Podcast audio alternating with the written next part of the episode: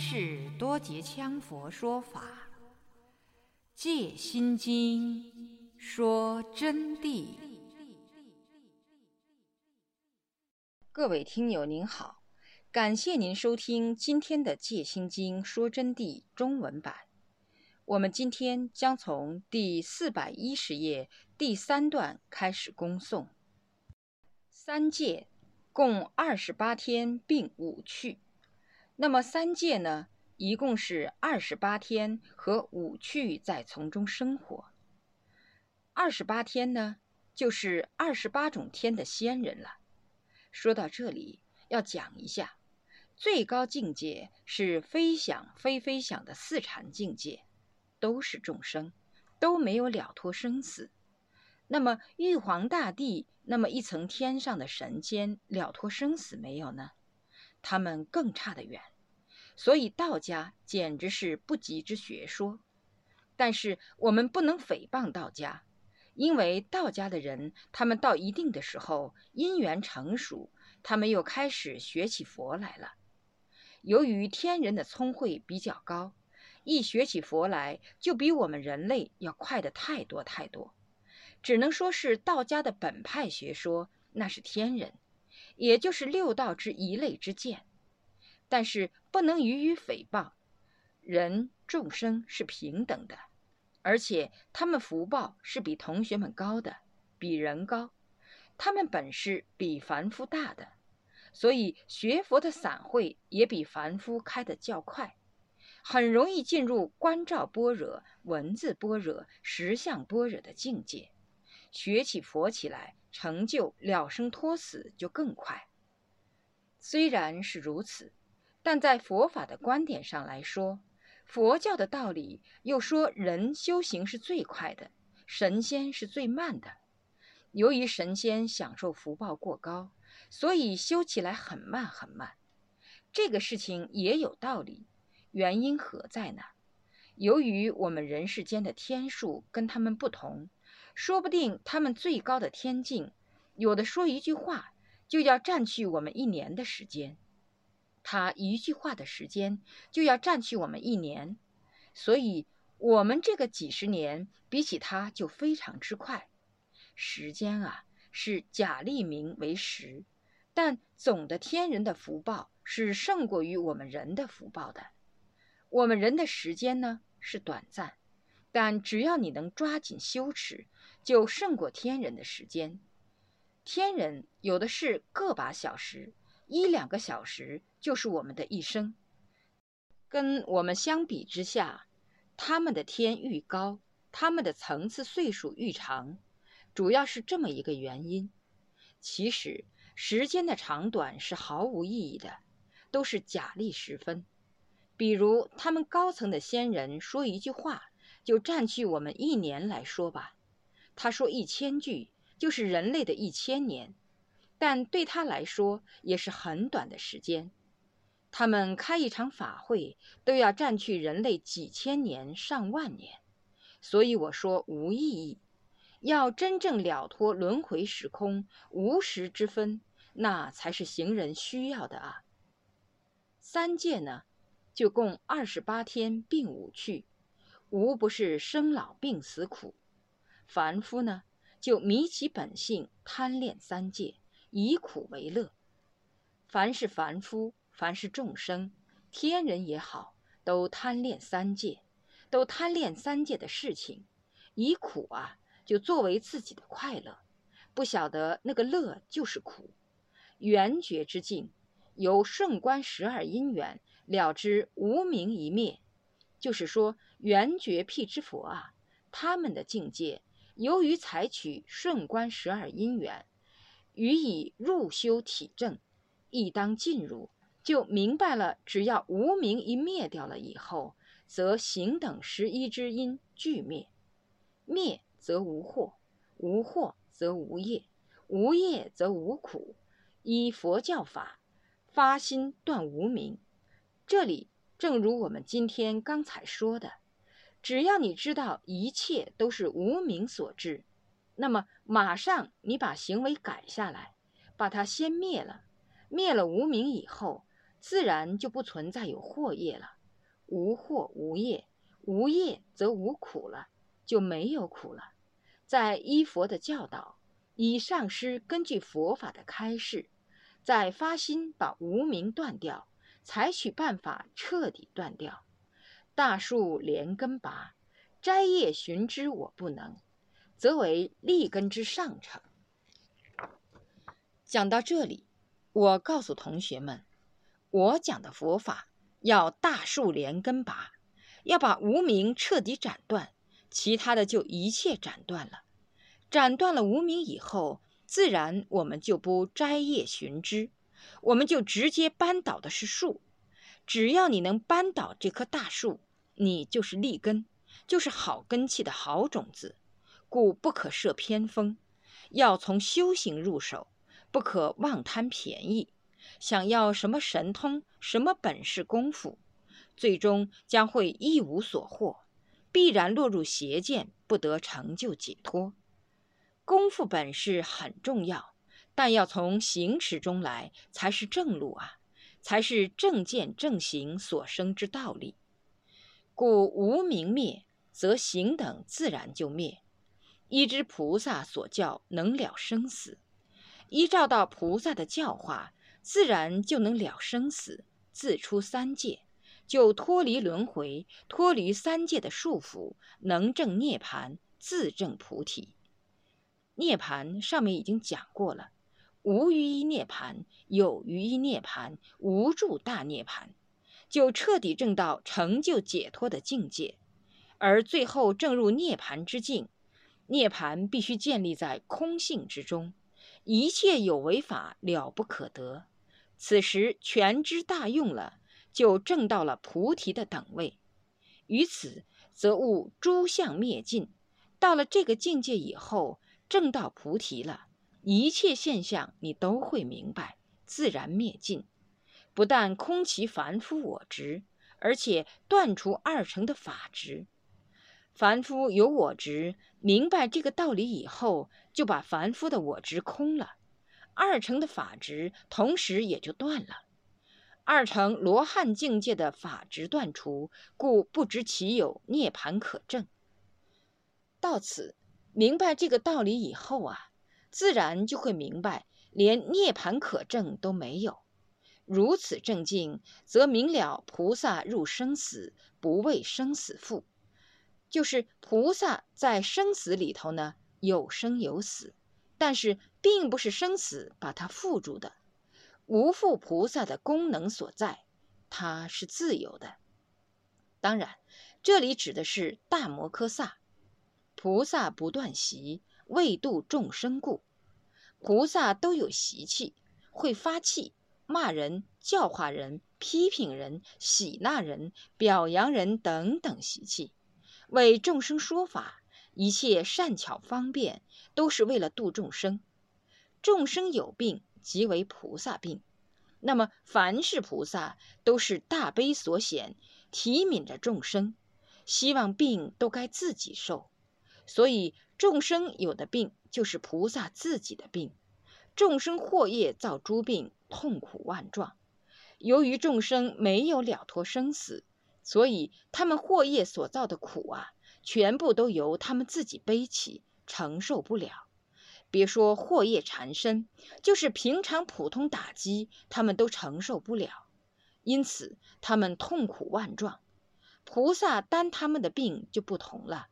菩萨证到万法皆空的道理和实相，所以一切诸相本源幻化，无有牵染，无所着境而生其心。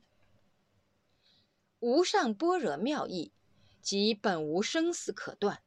这里告诉观世音菩萨正道的无上般若的妙义，就是无生死可断，亦无涅盘可证。就是说，连生死都不需要去断。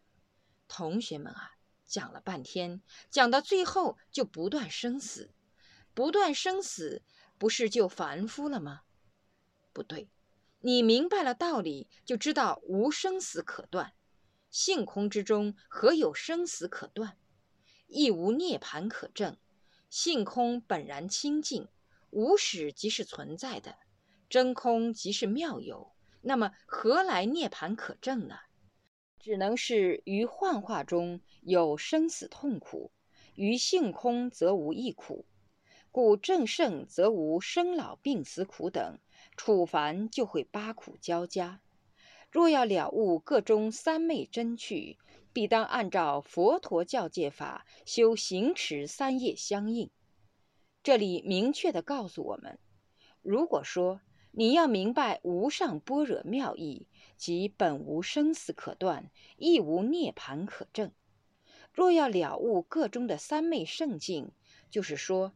要明白这里面的奥妙，证到这个境界的话，那么你必须要依照佛菩萨教导的行持，要三业相应，身口意三业都得相应如法，依照上师所开示你们的道理去做，否则就不会明白这个道理。这里千万小心，我所指的上师，并不是那些虚名罐头的上师。如果按照那些不懂真法地的所谓上师说的去做，你就彻底完蛋了，罪恶等着你的。把它说穿了，要依照我开示的一切行持，身口意都去照着做，才会真正证到无上般若的妙意，才会证到无生死可断、无涅盘可证的道理和实相。有人正在想，我是谁？我今天明说，我是谁不重要，重要的是这堂说法证明了谁才能有这个真谛之法。何况有一天你们会清清楚楚的知道我是谁，一切都要拿成就来说话的。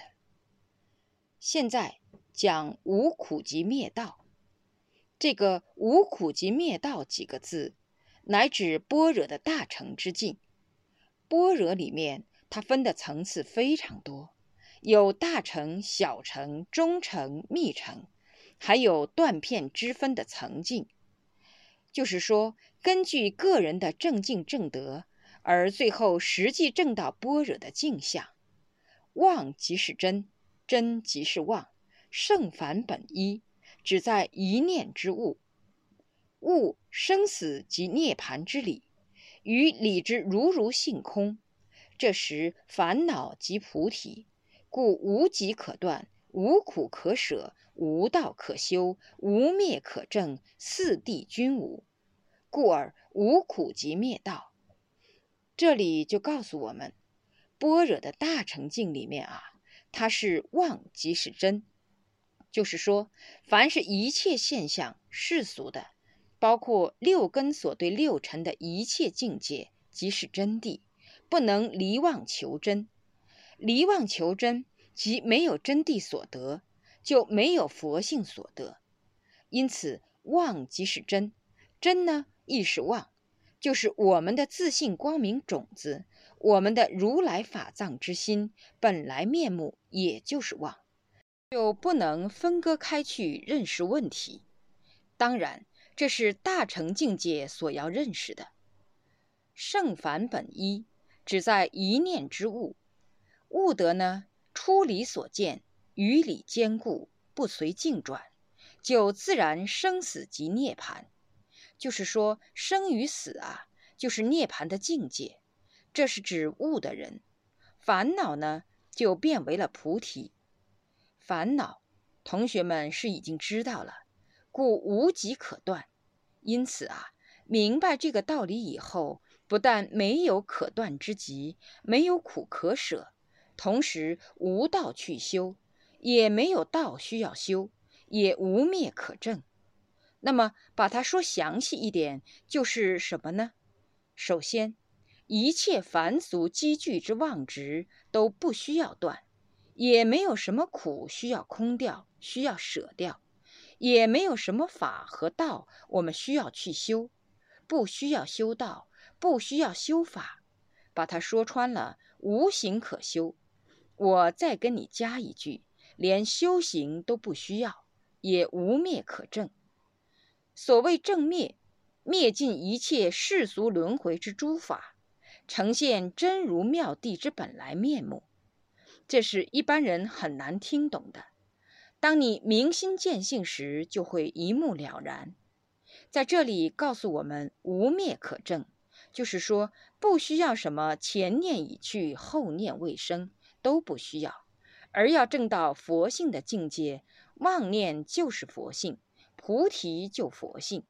我们凡夫所处的每一个境界都是佛性境界，这里边就最容易混淆。大乘菩萨。一听就正道，中乘听得似是而非，小乘境界就要弄得来想到不但不灭，什么都无，那么不是就是我现在这个样子，就跟我当下这个凡夫有什么区别呢？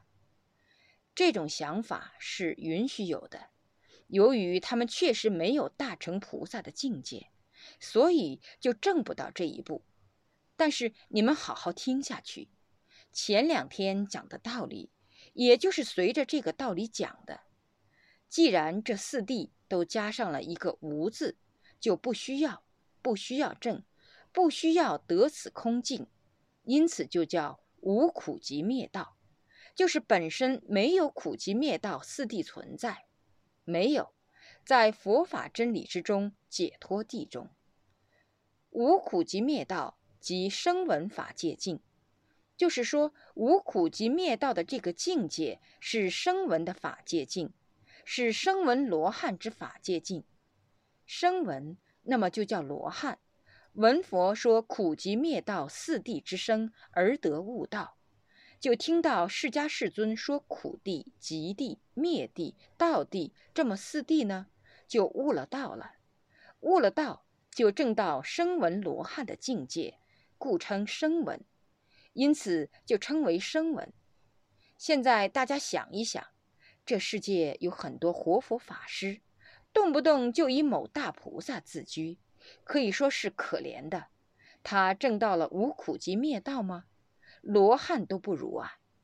今后会有很多西藏的活佛来到成都，走到全国乃至世界，那时候你们再看吧，会证明我今天给你们讲的话的。此指空四谛之道理，这里指的是把四谛怎样空无的道理。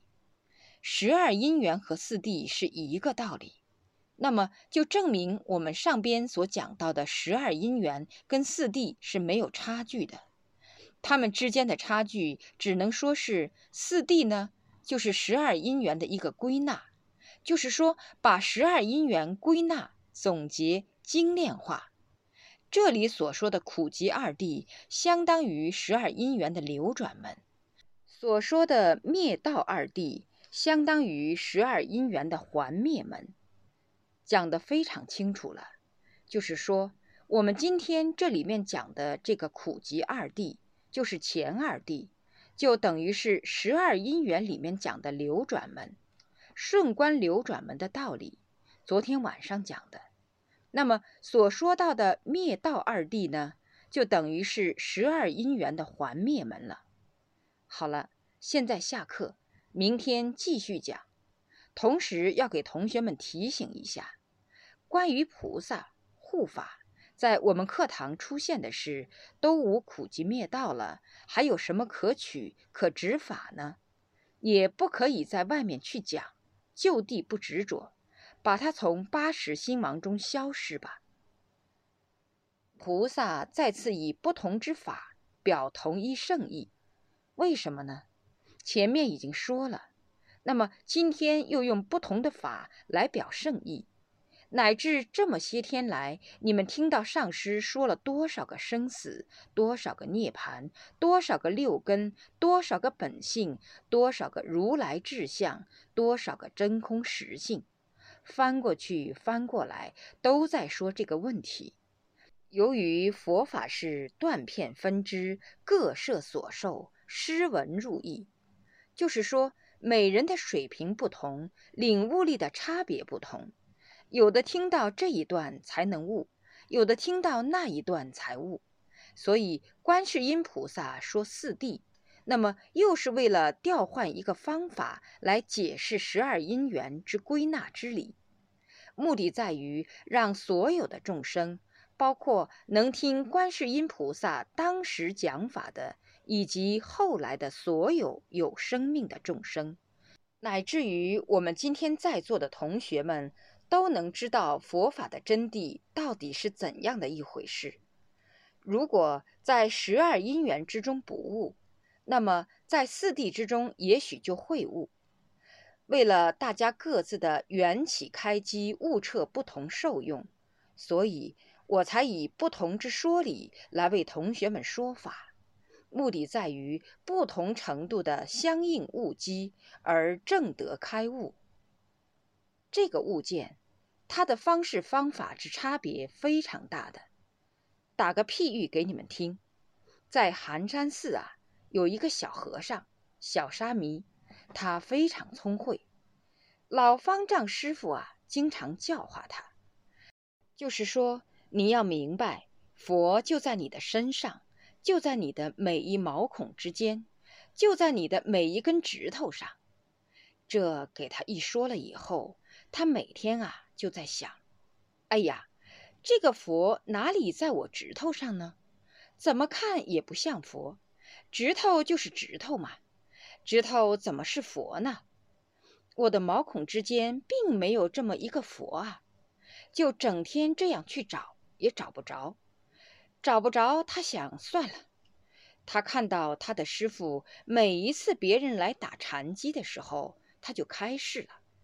只要有人求他，师傅啊，大和尚啊，请求你老人家开示，我们怎样才能证到不生不灭？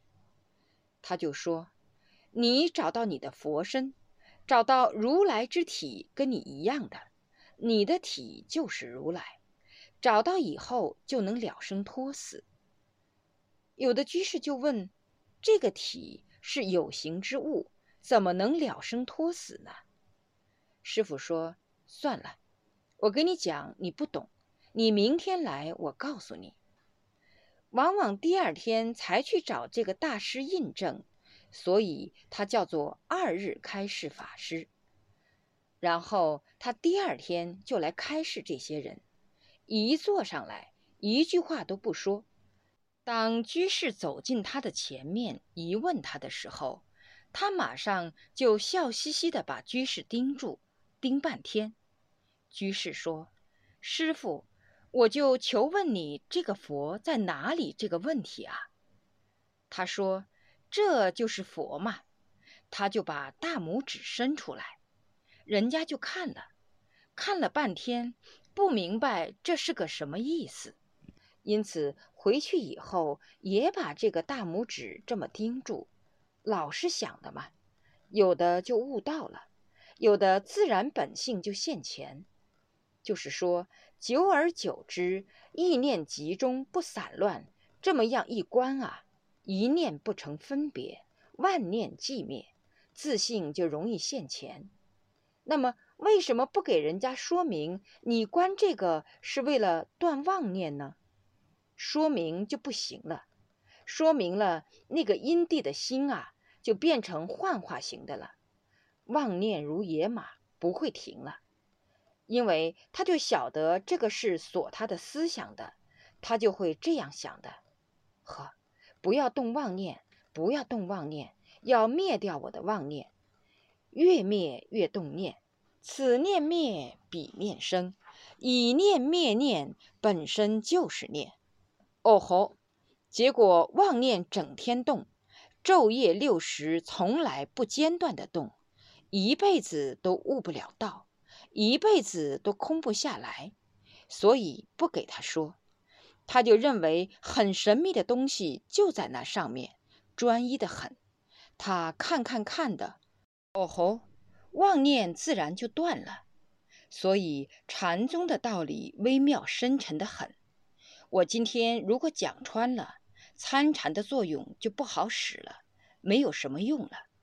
但是我是未说真如，是以另外更高、更好、更大的佛法来教化开悟大家，不是以参禅话头之类来教你们。因此从理体上。我选择了讲穿更好、成就更快的说法，因此，参庭前柏树子，参鼓槌，参木鱼，参念佛是谁，参话头的道理，都是由此而来。捡一个庭前的柏树子，就告诉你佛性就在这儿里边。你好好去看啊，你要听师傅的话啊，你要相信师傅啊。这里头有特殊的奥妙的，是言语道断、心性寂灭的奥妙。再说这个大拇指比划起就是佛，结果这个小沙弥随便怎么都悟不到，硬是没有办法。悟不到了以后，在这种前提下，他无法开悟，不能悟就算了。有一天，有个居士又来了，来找方丈，来求佛法的。他们师傅就不在，就小沙弥在。那么他们师傅呢？就躲在后面的障檐后边，因为他很有神通的，藏起来的。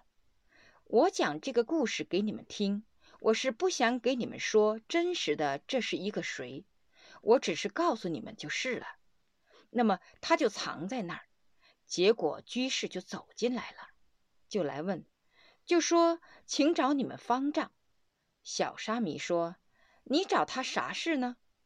居士说。我主要想问他佛的这个问题到底在哪里啊？什么叫做佛？小沙弥说：“这个问题嘛，我知道嘛。”他说的：“你问我就晓得了嘛。”这下他师傅呢，就藏在那个帐后边，就拿了一把尖刀，非常利的，以神通关照道，就晓得小沙弥要搞这个动作。然后小沙弥说：“你好好听，我给你传法，你赶快给我顶礼。”这下居士就给他顶了礼，就说：“小师傅啊，你一定赶快告诉我，到底什么是佛？”他说：“你连佛都不晓得，这个嘛就是佛嘛。”嗨呀，他把他的大指拇比上。刚刚这样一伸出来的时间，他师傅啊，那是正道的圣人，哗，把刀一下甩过去，一刀就把他指拇砍成两截，轰，一刀就刚刚齐这儿砍断，一砍断以后，他就呼，痛疼了，看到是他师傅，吓慌了。他师傅说：“你快说，什么是佛？马上说，马上说。”嗨呀！一怔，他又说：“这就是佛。”他又拿大拇指出来，呵，拿出来没有指头了。哎呀，一下子就回光返照，当时就明白了的嘛。因为他师傅每次用功的时候是用左手在比，所以他也用左手在比。一拿出来指头，一切掉就没有了。回光返照，一下就明白了佛性，对师傅跪地谢恩。师傅说：“回答我。”小沙弥说：“指头本是佛，佛陀亦是指。待到无指时，当下见佛子。”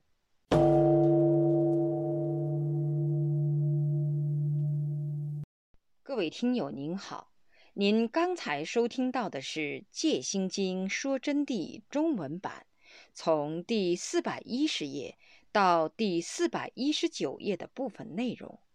感谢您的收听，我们下集再会。